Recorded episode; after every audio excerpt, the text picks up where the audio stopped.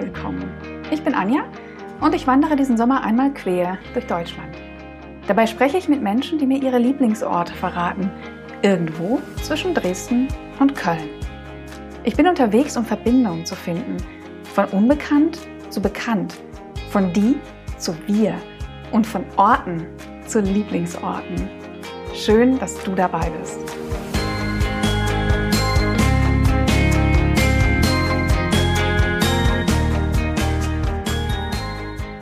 Ich bin zurück in Köln und habe gestern das letzte Interview dieser ersten Staffel Lieblingsorte Podcast geführt. Und zwar mit Henriette. Getroffen haben wir uns am Brüsseler Platz im belgischen Viertel. Dort unser Gespräch geführt mit Original-Hintergrundgeräuschen in Köln. Ähm, aber das gehört einfach dazu. Ähm, deswegen lasse ich das auch einfach so. Ja, es ist das letzte Interview. Ich werde nochmal so eine kleine ähm, Resümee-Folge aufzeichnen, aber jetzt erstmal das Interview mit Henriette. Nach dem Gespräch werde ich nochmal ein bisschen sortieren, was sie eigentlich alles macht. Das kommt ja ein bisschen vor. Ähm, ja, und wie immer findet ihr in den Shownotes auch Links zu allen Projekten, wo ihr sie findet. Aber jetzt erstmal viel Spaß mit unserem Gespräch in Köln. Sehr schön. Liebe Henriette. Liebe Anja. Wo sind wir hier denn? Wir sind hier in Köln. Wir sind mitten im belgischen Viertel am Brüsseler Platz in der St. Michaelskirche. Und ähm, ich fand sehr, manchmal ist ja das Offensichtliche so nicht offensichtlich. äh, du hast ja gefragt nach einem Lieblingsplatz und ich so, boah, Lieblingsplatz in Köln, Lieblingsplatz in Köln, keine Ahnung. Also es ist nicht so, ne, so wie im Film, dass, oh, ich gehe da an einen schönen Brunnen und dann sitze ich immer und esse meine Kugel Vanilleeis. Ähm, hab ich nicht, obwohl ich ähm, seit 2003 in Köln lebe. Und ähm, dann dachte ich mir, na ja, aber ich lebe seit 2009 im belgischen Viertel und ähm, also ich liebe es wirklich. Also ich, ich mag es total. Es ist hier wie so ein kleines Dorf, es ist so meine Hut und ja. Ähm, und da dachte ich auch, naja, am Brüsseler Platz gehst du tausendmal am Tag vorbei, gehst bist früher hier mit deinem Baby spazieren gegangen und gehst hier mit dem Hund rum, gehst hier, joggst hier, triffst dich hier zum Kaffee trinken. Ja. Aber es aber nie in die Kategorie Lieblingsplatz jetzt irgendwie äh, äh reingetan. Aber ich dachte mir, ja, aber irgendwie da, wo man so ein bisschen so seine Heimatgefühle hat, dann darf das doch ein Lieblingsplatz sein. Oder sehr, ja, sehr generell cool. einfach hier auch so das, das belgische Viertel. Ja. ja, ich fand die Idee auch sehr, sehr cool, weil ich auch tatsächlich bisher immer nur vorbeigefahren bin.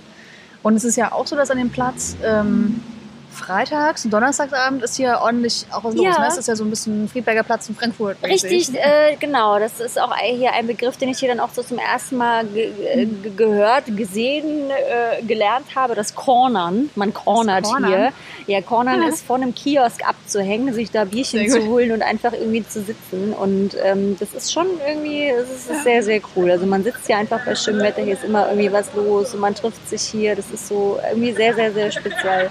Ja. Aber irgendwie auch cool. Ja. ja, ist irgendwie auch sehr Köln. Also ich finde, das ist, ja. Äh, ja, das ist irgendwie Köln. Absolut, total. Und man ist halt hier, auch wie gesagt, man ist hier so mittendrin und es ist aber trotzdem irgendwie, ähm, wie gesagt, ich wohne hier seit 2009 und wir hatten auch von Anfang an immer einen Hund und dieses, du kommst halt hier auch so mit allen Ladenbesitzern. Es ist halt wirklich wie auf dem Dorf. Also du mhm.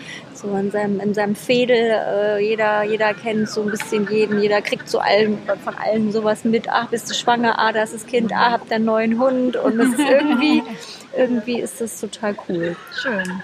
Und hast du das Gefühl, dass das hier Wohnen, auch schon seit zehn Jahren jetzt mhm. äh, im belgischen Viertel, dass sich das geprägt hat, dass sich das verändert hat, seit du hier bist?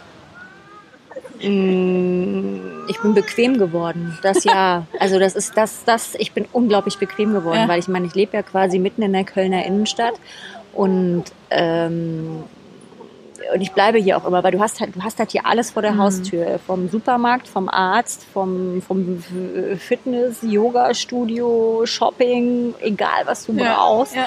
Du hast alles vor der Haustür. Ich muss zu nichts hinfahren oder so, sondern äh, kann überall hinlaufen. Und für mich ist es wirklich, also ich komme mir vor, es ist wie so ein Ausflug. Oh, ich bin jetzt mal in der Südstadt. Das kommt irgendwie, ich denke auch, man müsste viel mehr in die Südstadt oder irgendwie, das ist nämlich auch echt mhm. schön und echt echt nett, aber das ist immer für mich so, oh, ich war total voll crazy. Ich war ja Fäde. voll. Ich war, ich war, ich war, ähm, habe hier voll was erlebt oder abends mit Freunden. Du gehst halt auch hier so Restaurants, Kneipen. Du Ja. gehst halt immer wieder im Gleichen. Und ich mir auch denke so, boah, geh doch mal in der Südstadt. Das ist so nett auch und so. Ja. Aber das mache ich irgendwie, das mache ich einmal im Jahr so. Es ist schon echt erschreckend. Das ist so voll eine andere Welt irgendwie. Ja. Was war dein Weg hierher? Also so die, die Meilensteine, du kommst ja nicht aus Köln. Ähm, wie bist du nach Köln gekommen und auch hier ins Belgische Viertel, dass du, dass du hier jetzt sozusagen zu Hause bist, ein Zuhause hast? Ähm, ach ja, ich bin, also ich, geboren bin ich in Rostock, noch zu Ostzeiten an der Ostsee. Dann habe ich damit mit meiner Mama, ich bin alleine mit meiner Mama aufgewachsen, äh, in Leipzig gelebt, in Erfurt, bin da im Kindergarten gegangen. Dann sind wir nach Berlin gezogen, nach Ostberlin. Dann habe ich im Prenzlauer Berg Berlin gewohnt. Ha, äh, bin dann da auch eingeschult worden. Und als die Mauer gefallen ist, da war ich so 89, war ich neun Jahre.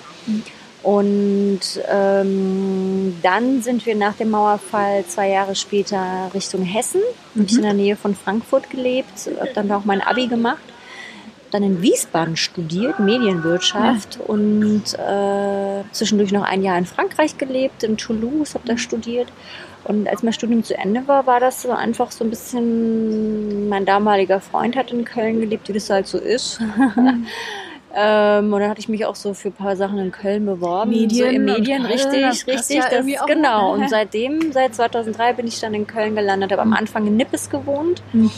Und als ich dann äh, meinen Mann kennengelernt habe, äh, sind wir dann 2009 ins belgische Viertel gezogen zusammen. Genau. Und so bin ich hier gelandet. Und ich bin, also ich, ich habe auch so ein ganz ambivalentes Gefühl mit oder so ein, mit Köln, weil es ist zentral, es ist alles praktisch, es ist auch irgendwie cool. Also ich finde auch, die Leute sind hier so wahnsinnig herrlich, unprätentiös. Also Ja. das ist hier nicht so Ja, wie in wenn Köln München. eins ist, dann das. Ja, es ist nicht so wie in München in Hamburg. Irgendwie so dieses bisschen überkandidelte. Äh, also hier kann so jeder. Also hier gibt's auch nicht so die wahnsinnig Hm. schicken. Es ist alles so. Irgendwie ist es alles irgendwie Jeder, wie er ist. jeder wie er ist, jeder wie er kann, jeder wie er will und das macht es auch sehr, ähm, sehr, sehr verbunden, finde ich. Ähm, aber manchmal wünsche ich mir schon auch einfach, wenn du irgendwo anders bist, du bist in München, denkst, es ist so schön. Also ich denke mir immer, Köln ist eigentlich so hässlich. Also es gibt eigentlich auch so wenig schöne Plätze, so wenig schöne Orte, wenig schöne Häuser. Ähm, und das bedauere ich dann auch manchmal so ein bisschen. Aber irgendwie hält es einen dann trotzdem hier. Ja. Irgendwie. Klar, da ist auch ein Lebensmittelpunkt. Ne? Mein Sohn geht jetzt hier in die Schule, da bist du ja auch immer so ein bisschen gebunden.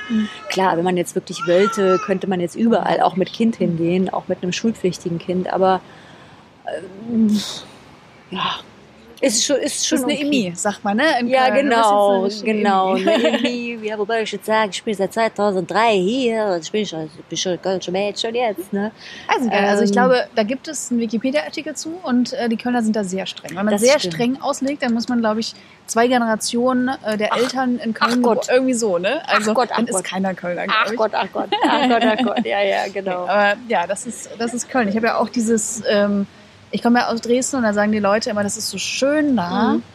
Und äh, bei Köln ist immer der Effekt, dass wir sagen, ja schön, aber jetzt nicht schön. Ne? Richtig. Also ja, so diese die beiden Menschen. Pole. Also ich finde, das ist einfach so, also ich kriege krieg das ja auch immer gespiegelt. Äh, also meine Schwester, die lebt zum Beispiel in München Mhm. und äh, wenn sie dann in Köln ist, sagt sie, die sind alle so nett hier. Das ist alles so, äh, dieses wirklich so, dieses, du, du spürst dieses Trink doch eh ne mit Ding, Ja, ja. ne? Und es ist, es ist einfach so. Du kommst, wenn du irgendwo bist, kommst den Leuten irgendwie ins Gespräch und Mhm. das ist alles so, un so ja, unprätentiös irgendwie. Das Mhm. finde ich irgendwie, das ist schon auch eigentlich, finde ich cool. Hm. Ja. Jetzt will ich dich noch unbedingt fragen, weil du ja, ähm, wie ich auch, ähm, aus dem Osten Mhm. kommst. Ähm, hast du irgendeine Vorstellung davon, was gewesen wäre oder wie dein Weg verlaufen wäre, wenn die Mauer nicht gefallen wäre? Wenn aus irgendeinem Grund das Ganze weitergegangen wäre Ja, und du jetzt nicht hier in Köln wärst, nicht deine Arbeit machen würdest? Das ist, ähm, ist ein sehr, sehr schönes Gedankenspiel, Mhm. weil die Frage stelle ich mir auch ganz oft. Oder sie nicht, nicht, eigentlich nicht ganz oft, aber es ploppt mir immer wieder Mhm. auf, weil ich auch jetzt 30 Jahre nach ähm, Mauerfall, ich finde es immer noch unglaublich, was passiert ist. Ich finde es Mhm. immer noch unglaublich. Und ähm, äh, für mich gibt es, glaube ich, es gibt, also ich habe zwei Extreme. Also Mhm. entweder entweder wäre ich die mega systemtreue SED-Uschi geworden, Mhm. so eine richtig so eine Streberin, Mhm. FDJ-Vorsitzende, ich weiß ich nicht, ich hätte dann so mega einen auf Streber, das wäre die eine Sicht, nicht in der einen Variante, Mhm. also voll linientreu, systemtreu, äh, da aber fett Karriere gemacht. Die andere Seite ist das Gegenteil, das Extrem. Ich hätte irgendwann, ich meine, als Kind habe ich die Dinge nicht hinterfragt. Deswegen finde ich es ja auch so erschreckend, wenn man in so einem System aufwächst, wie normal das für einen ist. Ich habe es nicht hinterfragt. Ähm, ich weiß aber nicht, was passiert wäre, wäre ich jetzt Teenie gewesen und da fängt man dann irgendwann mal an, dahinter die Kulissen zu predigen und das irgendwie so, warum ist das so? Und, und die andere Variante ist, genau, ich wäre so, ich wäre wahrscheinlich im Knast gelandet und voll das Revoluzzer-Girl. Also eins von beiden. Ja. Also ich glaube, ich, also da, da sehe ich mich. Ja. Das ist echt eine schwere Frage, weil im Nachhinein zu sagen, also ich wäre da auf jeden Fall dagegen gewesen und so, das ist natürlich einfach. Nee. Ja, man kann es nicht sagen, man weiß es nicht, was es Also mit ich einem habe gemacht selber, hätte. genau, also ich meine, ich habe ja selber als Kind, ähm, es ist auch wenn ich, ich meine, neun Jahre war ich alt, als die Mauer gefallen ist, neun Jahre, denkt man, ja, da warst du ja noch Kind, aber es hat mich so geprägt, es hat mich so geprägt im Osten. Ähm, äh, nö, ich war sowas mit, von mit Stolz Pionier, Jungpionier und Tillmann Pionier und ich habe das alles so gefressen und geglaubt, was mir da vorgelebt wurde. Und dieses wirklich, ich meine, das ist ja auch das ganze System, die fangen ja schon im Kindergarten an, dich irgendwie brain zu waschen und ähm, du glaubst das halt auch alles. Ne? Und, ähm, und obwohl wir zu Hause eigentlich nie so wahnsinnig politisch waren, aber äh, dir blieb ja auch als, blieb- dir blieb ja nichts anderes übrig, äh, ne, dass du da irgendwie mitmachen musst. Also du sagst ja jetzt deinem Kind nicht irgendwie, nee, nee, das stimmt alles nicht, weil du willst ja, dass dein Kind auch irgendwie durchkommt. Und, Ja, das ist das ähm, System. Ne? Damit wurde ja auch das System zusammengehalten. Genau, ja? Mit genau. diesen Drohungen und Gefahren, die da Genau, liegen. genau. Und ähm, ja, deswegen finde ich das schon auch irgendwie schon spannend. Also ich fand gar nicht so sehr erschreckend dieses ganze System, sondern ich fand im Nachhinein sehr erschreckend für mich, wie normal das für mich war. Also dass ich meine, ich habe in Berlin direkt an der Mauer mehr oder weniger gewohnt und ich habe die Mauer gesehen jeden Tag und ich habe aber auch gewusst, ich werde niemals in meinem ganzen Leben hinter diese Mauer gehen können. Ich werde niemals in meinem ganzen Leben wissen, was dahinter ist. Ich werde niemals in meinem ganzen Leben das, was man mal im Fernsehen sieht, mal nach Kalifornien oder reisen oder so. Aber du bedauerst das gar nicht, sondern es ist für dich völlig normal. Es ist ein Fakt. Es ist eine Tatsache. Es ist so. Ist halt so. Punkt. Ich weiß noch, ich kann mich noch entsinnen, wie ich meine Mama irgendwann mal gefragt habe, da ich das äh, ich irgend so ein Malheft von meiner Oma mal von irgendwoher mitgebracht bekommen. Da war hinten so Werbung für Barbie drauf, ne? So dieses, oh, ich will eine Barbie, ne? Und das war so, also das war, das war so eine absolute Utopie, jemals in meinem Leben eine Barbie haben zu können, ne? Und dann dieses Jahr meine Mutter hatte jetzt dieses, ja, ist halt nicht. Ja, warum nicht? Ja, ist halt nicht. Ja, okay. und, und das war dann so dieses, so, da, da war, war ich total traurig. Weil ich, war, ich wollte dieses, ich wollte diese blöde Puppe, weil ich wollte das unbedingt haben. Mhm. Und dann so, okay, du wirst es niemals, du wirst niemals in deinem Leben eine Barbie haben können, ja. Gut. Ein paar Jahre später hatte ich dann mal eine und als ich sie dann hatte, stellte ich fest, ja, hm, Geht so. es geht so, so sehr ändern sich dann auch Wünsche und so, aber ähm, ja, das ist für mich damals, also jetzt im Nachhinein, dieses Erschreckende, wie normal das ist. Und das regt mich ja auch immer wieder an, auch immer die Normalitäten oder die Wahrheiten, in denen ich lebe. Das mache ich auch in meinen Vorträgen, immer wieder die Leute ein bisschen hinzukriegen, einfach mal schon mal zu hinterfragen. Warum ist denn das so? Warum ist denn das Bild so? Wer, warum muss das so sein? Geht es denn nicht auch anders? Oder ähm, das finde ich eigentlich immer Mhm. Spannend. wichtig. Ja, Hast du eine erste Erinnerung? Ich meine, du hast in Berlin gewohnt. Hast du den Mauerfall mitbekommen? voll. Okay.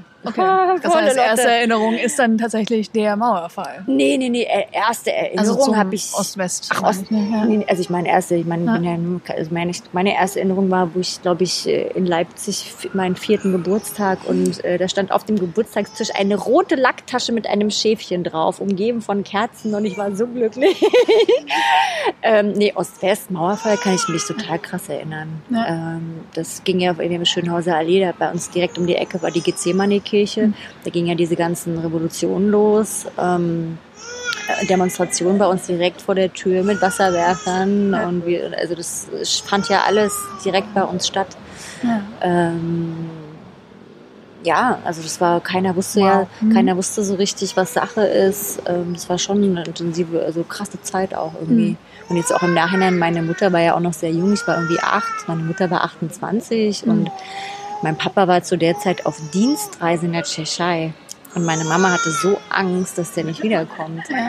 Ähm, und wir hatten ja noch, ich hatte dann auch noch eine kleine Schwester, die war neu, neu geboren und so. Das war schon, und ich kann mich auch noch dran erinnern, dass meine Mama, die hatte einen Trabi, wir hatten ja, ne, Trabi, auf den musstest du ja ewig warten und die hatte den irgendwie um die Ecke geparkt. Und dass sie gesagt hat, ich muss diesen Trabi umparken, weil sonst äh, äh, wird der hier im, im, im Zuge der Massen irgendwie und das geht. Ich meine, du hast ja irgendwie zehn Jahre auf deinen Trabi gewartet. Ich, dieses, so, ich muss den Trabi irgendwie umparken. sagt sie aus sich raus. Im Nachhinein sagt sie, ey, ich habe mein achtjähriges Kind und mein Neugeborenes zu Hause gelassen, um meinen Trabi umzuparken. Draußen war Polizei, die hätten mich jederzeit festnehmen können. Der Vater war nicht da, eigentlich wie bescheuert, ja. Ja. Aber es war so, mein Trabi. Lustig. Und hast du, ähm, beeinflusst dich das heute, dieses, ähm, wo du herkommst, diese Ja. Erfahrung auch als Neunjährige, diese Umwelt so mitzubekommen? Ist das was, was dich auch im Total. Ja, spürst? Also ähm, ja, also das ist schon immer noch, also es steckt schon immer noch so, so ein bisschen, so sag ich mal, so das DDR-Kind äh, irgendwie in, in einem gefühlten Mangel aufgewachsen zu Mhm. sein. Es steckt schon noch immer so ein bisschen in mir drin. Ähm, wobei wir, ich meine, wir haben jetzt ja nicht gehungert oder so, das ist nicht, aber du, du hattest halt jetzt nicht so nichts im Überfluss. Hm, hast keine Barbie bekommen. ja, halt Fakt. richtig. richtig. Gab- Ich hatte zwar eine Puppe, aber die war halt jetzt nicht so geil. Ne? äh, und du gehst in, Super, in den Supermarkt, Kauf, Kauf, Kaufhalle hieß es. Kaufhalle. Konsum war's bei uns. Konsum, genau, Konsum, Kaufhalle und äh, da kriegst du dein Brot und deine Butter und deinen Joghurt, aber es gibt halt von allem nur eins. Mhm. Du kannst keine Entscheidung treffen. Mhm. Ähm, und das ist das das etwas so ein bisschen, was, was mich manchmal äh, so überfordert, so dieser Überfluss an allem. Ähm, was ich auch krass finde, ist, wie schnell man sich an alles gewöhnt. Mhm. Also ich kann mich noch entsinnen, das erste Mal, dann, als ich dann mit meinen Eltern, als wir dann auch nach West-Berlin gegangen sind, wo wir zum ersten Mal in einem West-Supermarkt waren. So völlige, völlig äh, krass, so viel, so voll. Dieser Ja. Geruch, das hat so, so toll da drin gerochen. Also Ja. an diesem, es war ein Kaisers, ein Kaisers-Supermarkt in Wedding. Es war so, äh, auf einmal siehst du alles, was du nur Mhm. aus der Werbung kanntest oder was, wo du mit großen Augen im Intershop mal drauf geschielt hast, ähm, wo du wusstest, das kann ich halt einfach nicht haben. Ähm, ähm, siehst du, und dann weiß ich auch noch, ich habe ich mir irgendwie, da durfte ich mir was aussuchen. Ich habe mir dann so eine, so eine Tüte mit so Gummischlangen, mit so bunten Gummischlangen so zum Essen, ne? so diese Regenbogenfarben, die so ineinander Ja, ja, ja. überlaufen. Weil in der DDR war ja alles irgendwie nur grau, du hattest ja Mhm. nichts Buntes, ne? Und ähm, Ich habe auch eine Gummibärchen-Erinnerung tatsächlich. Lustig, ja, diese Gummibärchen, die Gummibärchen aus der DDR, die waren ja Ja, so ja, ekelhaft. Diese, ja, das gab ja, so diese, diese, diese dunkelbraun, blau Ganz und rot genau, ja. und die haben so ganz strange geschmeckt. Und Oh, ja, und äh, daran kann ich mich erinnern. Und äh, an meinen ersten Zott-Sahne-Joghurt Ja, mit Kirschgeschmack. oh ja, Wie, der hat mhm. so krass geschmeckt. Es hat so krass, wo ich dachte, ach du Scheiße, das ist ja das, das Geilste auf der ganzen Welt. Das ist sowas, weil unsere Joghurts die haben überhaupt nicht geschmeckt. Die weiß ich nicht, was das war. Also es war Mhm. irgendeine Pampe. Und, und diesen ersten Zott-Sahne-Joghurt. Mhm. Und dann, und dann hast du das und schon nach vier Wochen ist es völlig normal. Und in der DDR war es ja auch so, du hast ja auch so gerade so saisonales Obst und Gemüse. Ich meine, da gab es halt einmal im Jahr Erdbeeren im Juni. Und dann hast du angestanden mit deinem Holzkörbchen, dann hast du dir einen Riesenstiege Erdbeeren geholt. Und ich weiß aber, dass die Erdbeeren nie so gut geschmeckt haben wie damals. Also wo du wirklich ein Jahr drauf gewartet hast, wo du einen Mhm. richtigen Hieper darauf hattest, diese ersten Erdbeeren mit Milch und, und du wusstest, ich habe die jetzt auch nur für drei Wochen. Danach gibt's wieder keine Erdbeeren mehr. Äh, Die haben aber am besten geschmeckt damals. Und jetzt Ja. kannst du rund um die Uhr Erdbeeren, kannst du immer kannst du rund um die Uhr Erdbeeren bekommen. Und es Ja. ist so überhaupt nichts, es ist alles nichts Besonderes. Oder wenn ich früher als Kind, du hast irgendeiner hat dir ja immer mal irgendwas aus dem Westen mitgebracht, mal so ein Duplo oder mal so eine, so ein Hanuta in die Hand gedrückt hat. Das war ja für mich, das war, ich habe das gehütet wie ein Schatz. Ja. Habe das irgendwie in kleine Stücke irgendwie und oh, es hat so gut geschmeckt. Und, äh, Das ist meine Gummibärchen-Erinnerung, dass ich echte Gummibärchen hatte und ich habe die nicht gegessen. Ich bin dann irgendwann eingeschlafen und als ich wieder aufgewacht bin, klebten die mir so am, am, äh, am Niki, am T-Shirt, Ja, Niki, stimmt, das stimmt, man sagte Niki damals. weil ich die richtig. nicht essen wollte. Ja, die waren genau. auch so hübsch. Genau, So, richtig, oh richtig. Und die rochen so gut. Und, ähm, und, und ne, dieses, ne, wenn du mal, wie gesagt, ein Duplo oder ein Hanuta hattest, dann am besten noch mit einem Aufkleber drin. Das war ja auch immer was ganz Besonderes. Ähm, äh, und jetzt ist es so, boah, äh, es ist so, Ja. Und das ist so krass, wie schnell man sich an all das gewöhnt und Mhm. wie unwichtig das vielleicht am Ende des Tages auch, auch einfach ist. Ähm, ja. Was glaubst du, wenn wir eine Henriette hätten, die vielleicht in Dortmund geboren ist, in Stuttgart, in München, keine Ahnung, irgendwo eben im Westen, im geografischen Westen, aber Mhm. eben auch noch ein bisschen im politischen Westen, ähm, vielleicht am selben Tag wie du, genauso alt, vielleicht trefft ihr euch in Köln mal auf dem Kölsch, wie auch immer, oder an Karneval. Was glaubst du, wie ihr euch unterscheidet? Was wären so Punkte, wo ihr anders seid oder wo man vielleicht merken könnte, dass ihr eine andere Herkunft hatte die ersten neun Jahre? Ähm, also man sagt ja den ostdeutschen Frauen nach, dass sie freizügiger sind, dass sie trotz allem, äh, trotz allem irgendwie selbstbewusster sind, weil wir, also ne, so ein bisschen ein Frauenthema, weil im Osten hatten wir ein ganz anderes Verständnis vom, äh, also es war ja, es wurde ja so ein riesen Unterschied gemacht Mhm. zwischen Frauen und Männern. Jeder hat, gear jeder hat gearbeitet Mhm. und hast irgendwie dann, auch wenn du ein Baby bekommen hast, ging sofort in die Kinderkrippe und hast weitergearbeitet. Ich meine, das sind so Sachen, die waren so völlig normal und selbstverständlich. Das wurde ja, also das Thema Gleichberechtigung war gar kein Thema in der DDR, Mhm. weil es war einfach so. Und und dann so äh, dieses, ne, du wächst halt komplett anders auf. Mama geht arbeiten, bist ein Schlüsselkind und das war völlig normal und bist auch groß geworden. Und hier in, in, in dem Westen ist es so, Mutti bleibt, Mami bleibt halt zu Hause und irgendwie Hausfrau und Mutter, das ist so, hä? Das ist bis heute, Hä? ne, das ist irritiert, wenn das Total. jemand im Osten ja. Genau. Und ähm, ja, und ich, ich, ich glaube, das ist da so ein bisschen so vom, vom Selbstverständnis her, dass das, ich glaube, ich glaube auch, klingt ein bisschen fies, aber ich glaube, die Henriette aus dem Westen ist tussiger, tussi-mäßiger, stellt sich mehr an, ist so eine Prinzessin. Und ich glaube, wir ne, Mädels aus dem Osten, die Henriette aus dem Osten, die ist die patenter, die ist irgendwie hands-on ich mache mir auch mal die Finger schmutzig und irgendwie praktische Lösungen finden und äh, pff, macht sich nicht im Kopf, packt halt auch einfach an und, und, und, und im Westen, glaube ich, äh, ist sie mehr eine Prinzessin. Mhm. Also ähm, ich glaube, das ist, äh, ich glaube, das ist wirklich ein ganz, ganz großer Unterschied. Also das sehe ich auch, auch bei Freunden nämlich. Also ich denke, die, die sind, haben ein ganz anderes Selbstverständnis von vielen Mhm. Dingen.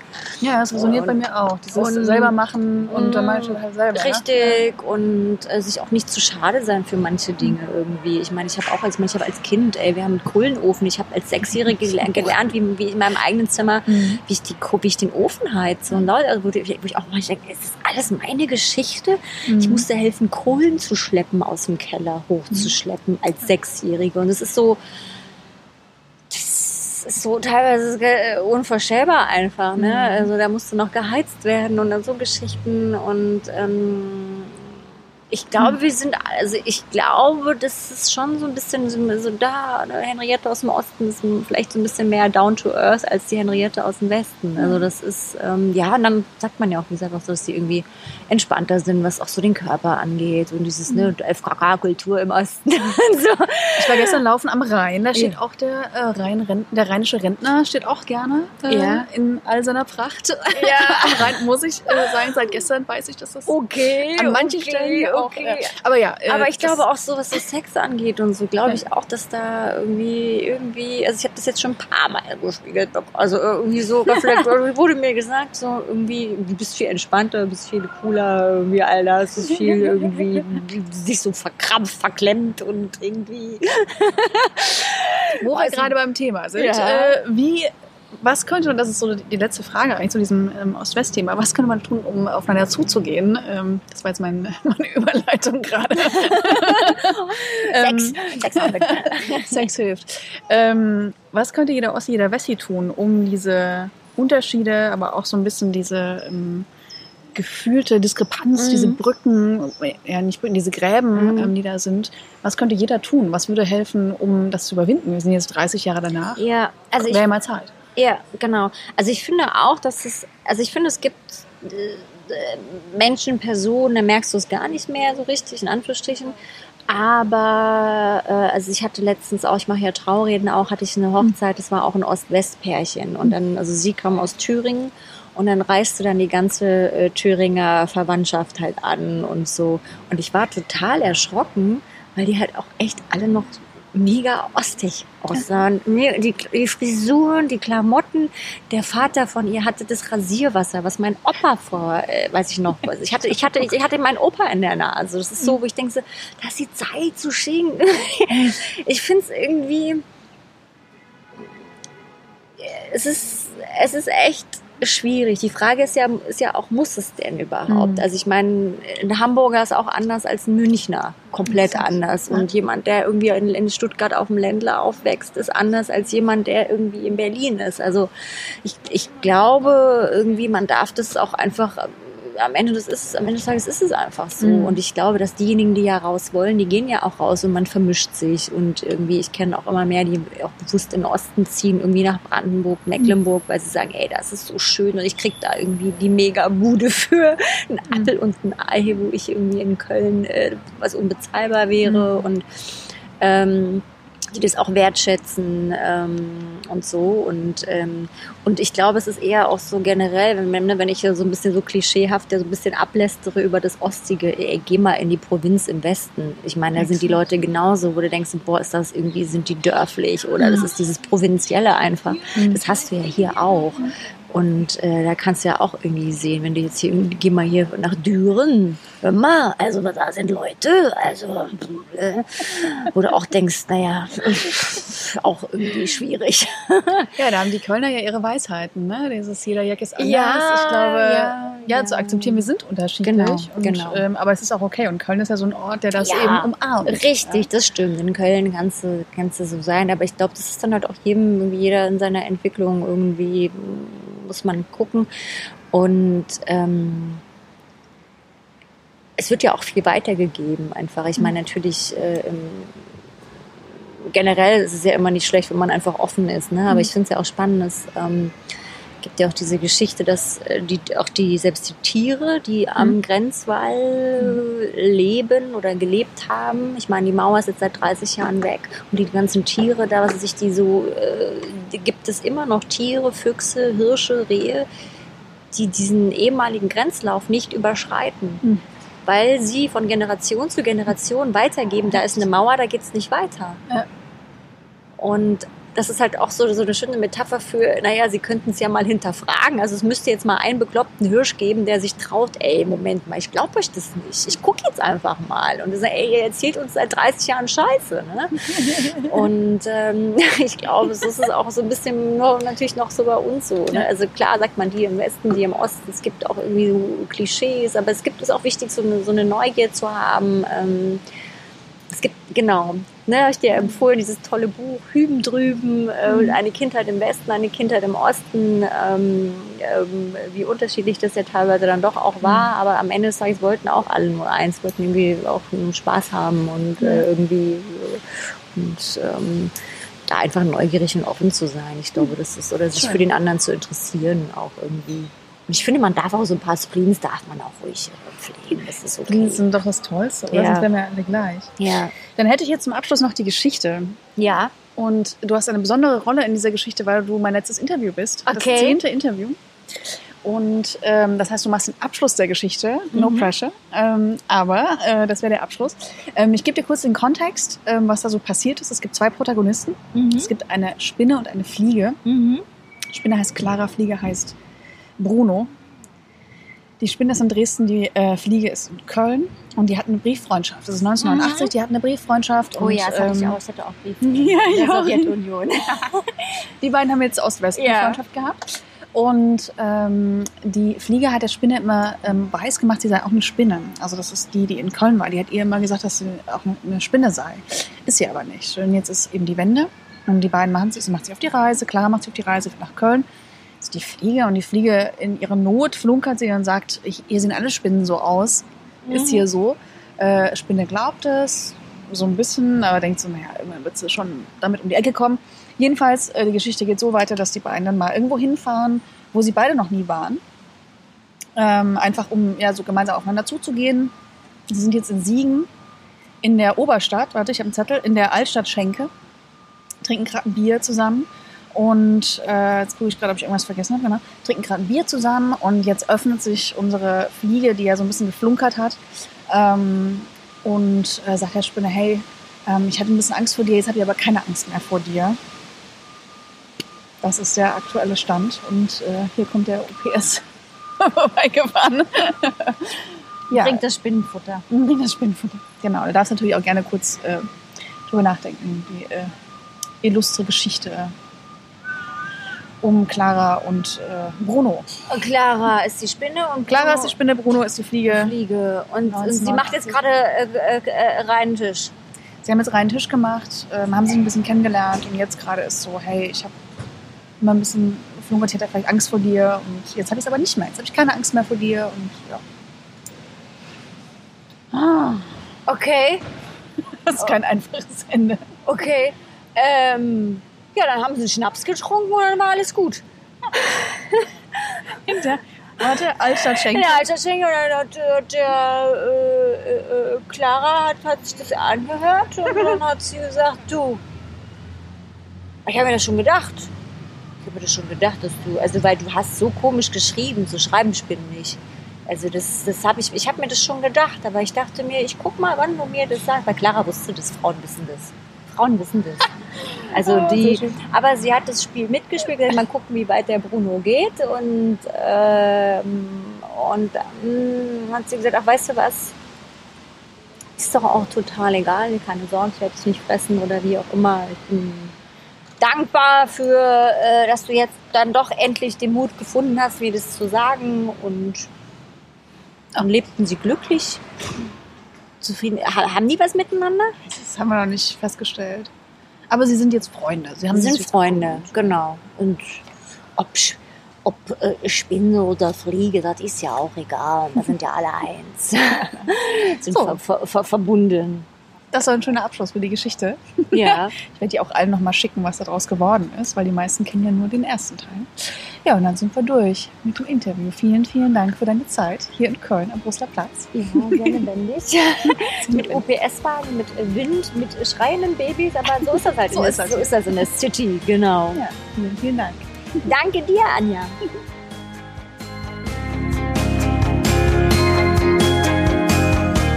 Das war das letzte Interview im Lieblingsorte Podcast.